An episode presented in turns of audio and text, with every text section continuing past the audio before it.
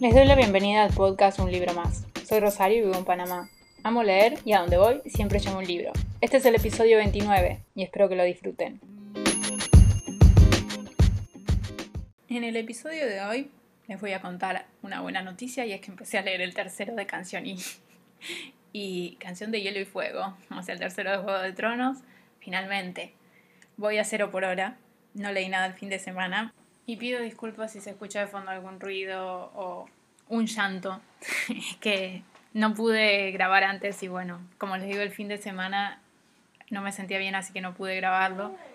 Y ahora mi hija está despierta y bueno, no puedo encontrar otro momento para grabarlo más que ahora. Ahora sí, en el episodio de hoy vamos a hablar de un libro que leí hace mucho tiempo, pero que todavía me acuerdo la angustia y la desesperación que me generó. Y esas dos palabras creo que son la clave. Angustia y desesperación.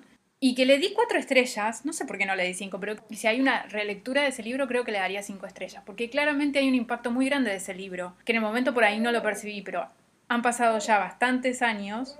Lo leí en el 2017 y todavía me acuerdo de lo que me generó. Y al acordarme de ese libro es como que se me cierra un poco el pecho, digamos, porque empezó como una lectura como cualquier otra, se volvió algo, algo duro de, digerir. Estoy hablando de Interestatal de Stephen Dixon. Está publicado por Eterna Cadencia, que es una editorial independiente. Y acá nos cuenta la historia de Nathan Frey mientras está en un viaje por la autopista con sus hijas de 6 y 9 años. Su esposa se quedó en la casa de, los papás de ella, digamos, porque habían ido a visitar a, la familia de, de la esposa. Todo va tranquilo hasta que hay un inconveniente con unos, unos tipos que van en el auto detrás de ellos. Y a partir de ahí todo se cae. no voy a decir qué sucede, pero parece, bueno, hay un problema y uno cuando va leyendo, ok, y después lo que se desencadena es, te revuelve todo. Pero ¿por qué te revuelve más? Porque uno lee eso en el primer capítulo y dice, bueno, ok, me va a ir contando todo el desarrollo, digamos, de los años posteriores de él. No. En cada capítulo siete veces, al total siete veces, volvemos una y otra vez a ese episodio. Del el padre, o sea, Nathan, en la autopista con sus dos hijas y este inconveniente con, esta, con este auto que venía detrás y los dos tipos que iban arriba. La primera vez lo lees y decís, ok, ya te, ya te pega. La segunda vez, la tercera. Para la cuarta ya estás muy angustiado. Porque aparecen las preguntas de qué hubiese pasado si, todo lo que uno podría cambiar, que nos pasa, ¿no? Cuando atravesamos un, hecho que, que nos cambia de algún modo, siempre nos preguntamos qué hubiese pasado si yo hubiese hecho algo diferente. Esto es lo que hace Nathan. Durante siete capítulos, digamos, siete, lo hace siete veces. Y nosotros lo acompañamos a hacer eso.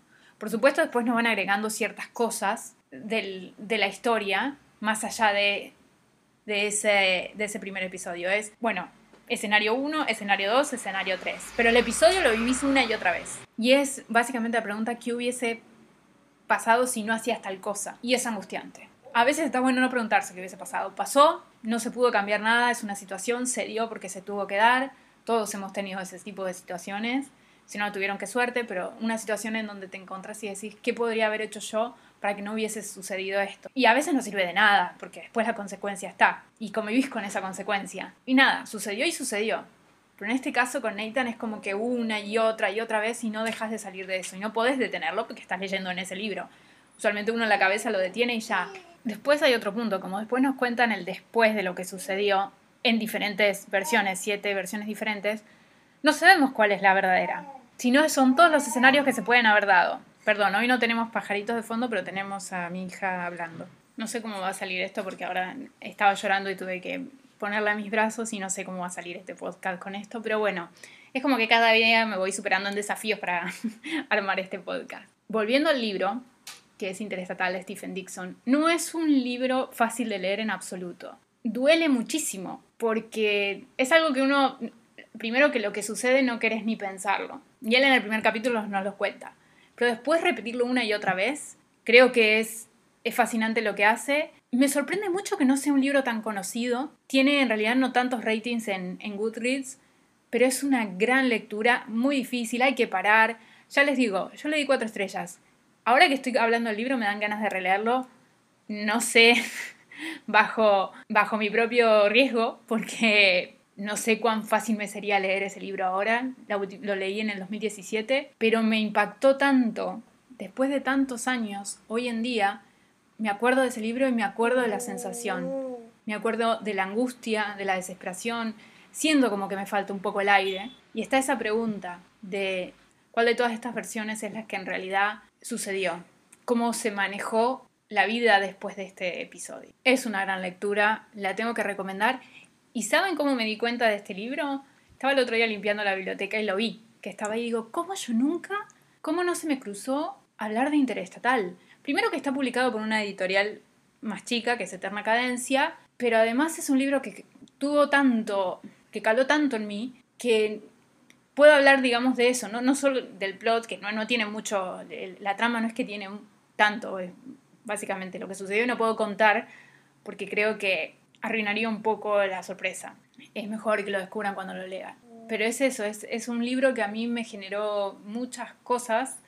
Y ya la, vez pasada hablamos, de los chicos de la Níquel que se cruzó, digamos, con, con, con un hecho que pasó acá en Panamá. Y ahora te quería hablar de este libro que a mí me generó muchas cosas. Y no sé, sí quisiera leerlo, pero al mismo tiempo no sé si, si en este momento de mi vida pueda leerlo de vuelta. Así que esta es la recomendación del día de hoy, Interestatal, de Stephen Dixon, y está publicado por Eterna Cadencia. Y en la sección de un libro abierto, hablando un poco de esto que no puedo decirles qué es lo que sucede, porque sería un spoiler, digamos, pero cuando a veces sí deberíamos de decirlo, porque puede tener un desencadenante de algún trauma. Estoy hablando de lo que en inglés se conocen como los trigger warnings, y son como las advertencias de disparadores de trauma, y son esas temáticas que tocan los libros que pueden afectarnos dependiendo de nuestra experiencia, dependiendo de lo que estemos viviendo y demás. Cada vez más gente, o por lo menos en Booktube, cada vez los mencionan más a los trigger warnings en los libros cuando ah, están recomendando y hablan de los temas que tocan. Lo que pasa es que hay una línea fina entre revelarte algo que es un spoiler, porque a veces las explicaciones de por qué los personajes se comportan de una manera no están hasta el final y nos enteramos, o el problema que han tenido está relacionado a un trauma, es algo muy importante para la historia. Que si se la revelás, o sea, o por lo menos si el lector lo sabe de antemano, sabe cuál puede ser el desencadenante de la historia. Es como tener un poco de información antes de leer la historia. Entonces puede que haya cosas que uno no descubra y entonces raya finito en lo que es un spoiler. Ahora bien, ¿está bueno ponerlos? Yo no lo hago acá, no, no, no, lo hago porque pienso que puede haber un tipo de spoiler y dije que no iba a hablar de spoilers. De hecho, en el libro de hoy podría hacer una advertencia sobre los temas que, que habla el libro, que no son fáciles y que para una persona que ha atravesado esa situación puede desencadenarle algo. Entonces por ahí está bueno, está bueno para poder evitar que justamente la persona tenga que volver a atravesar ese trauma y demás. A mí me sucedió, por ejemplo, con Cadáver Exquisito. En el momento que lo leí, sucede algo, hay una razón por la cual el personaje no está en ese momento con la pareja. Yo no lo sabía, pero en el momento, cuando lo leí, no es que lo atravesé, sino que era un miedo mío. Y no sé si era el momento para leerlo, porque me generó como una angustia extra, después el libro era difícil, pero me generó una, angustia extra. Y por ahí era un libro que podría haber esperado un poco más para leerlo, para, para simplemente no exponerme a esa parte. Pero también son spoilers. Entonces, ¿dónde está la balanza? O sea, ¿es más importante avisar o es más importante eh, mantener, digamos, o sea, no contar ciertas cosas de la trama para no revelar de qué trata el libro, básicamente. Es difícil. Yo opté por no hacerlo.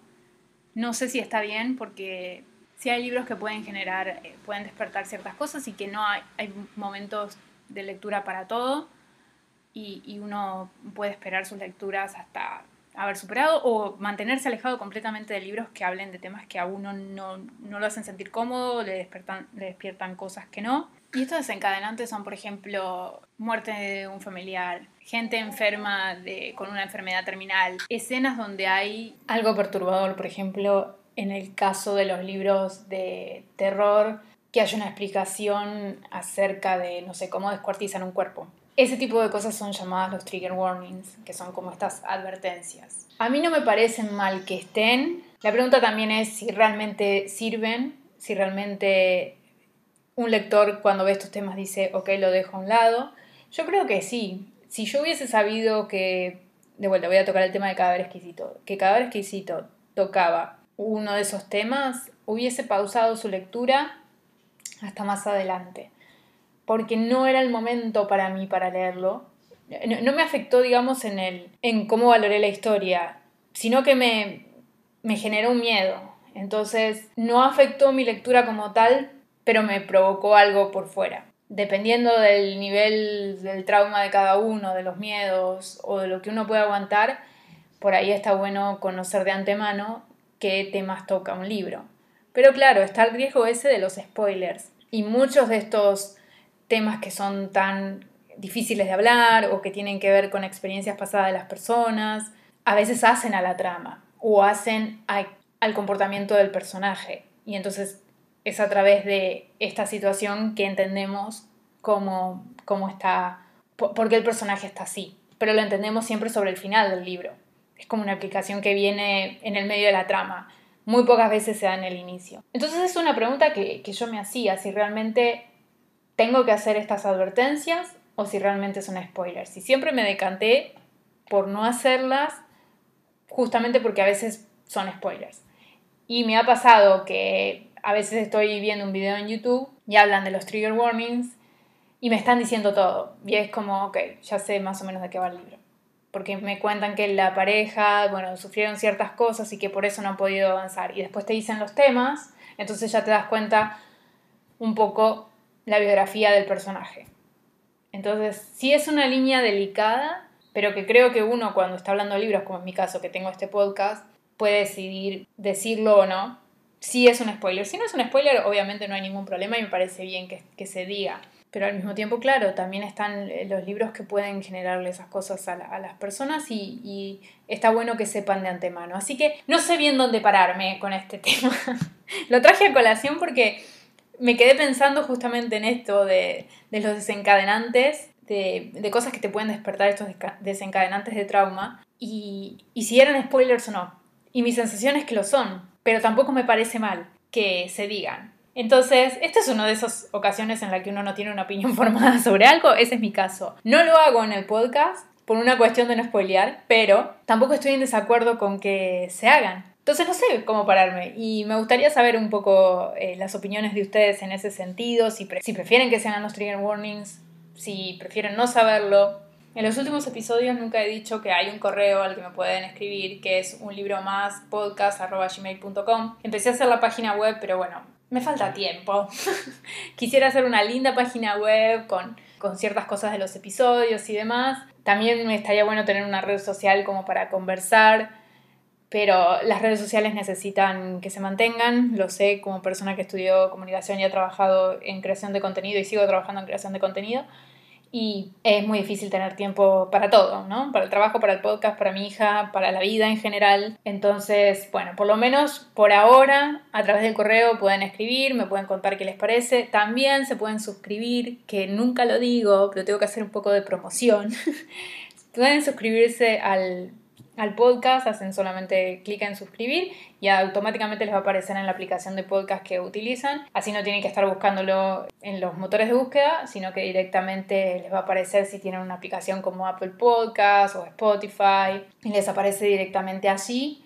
Y todas las semanas, todos los martes, usualmente a las 8 de la mañana, el podcast está listo para salir y bueno, ahí tienen un episodio más y un libro más, seguramente una recomendación y otros temas como el de hoy, ¿no? que no, tengo una opinión formada y me gustaría saber qué opinan los demás porque me llama mucho la atención, incluso cómo reacciono yo frente al, tema. Y también les quería traer este libro que, que me pareció fantástico, que fue el libro del día de hoy. Y bueno, pido también disculpas por lo complicado que ha sido el podcast del día de hoy. Finalmente lo tuve que dividir en dos pedazos. Les estoy contando como el backstage de cómo se hace esto. Lo tuve que dividir y lo, lo pausé y bueno, hasta que no llegó mi esposo para hacerse cargo de la nena, yo no, no pude seguir, así que ahora estoy grabando la segunda parte y ahora ya no hay ruidos de fondo. Pero ha sido un día caótico para grabar porque cuando no era la nena llorando era el perro moviéndose de un lado a otro o si no pasaba un auto afuera de la casa o un camión haciendo mucho ruido. Entonces era como todo estaba en contra para que yo grabara. En fin,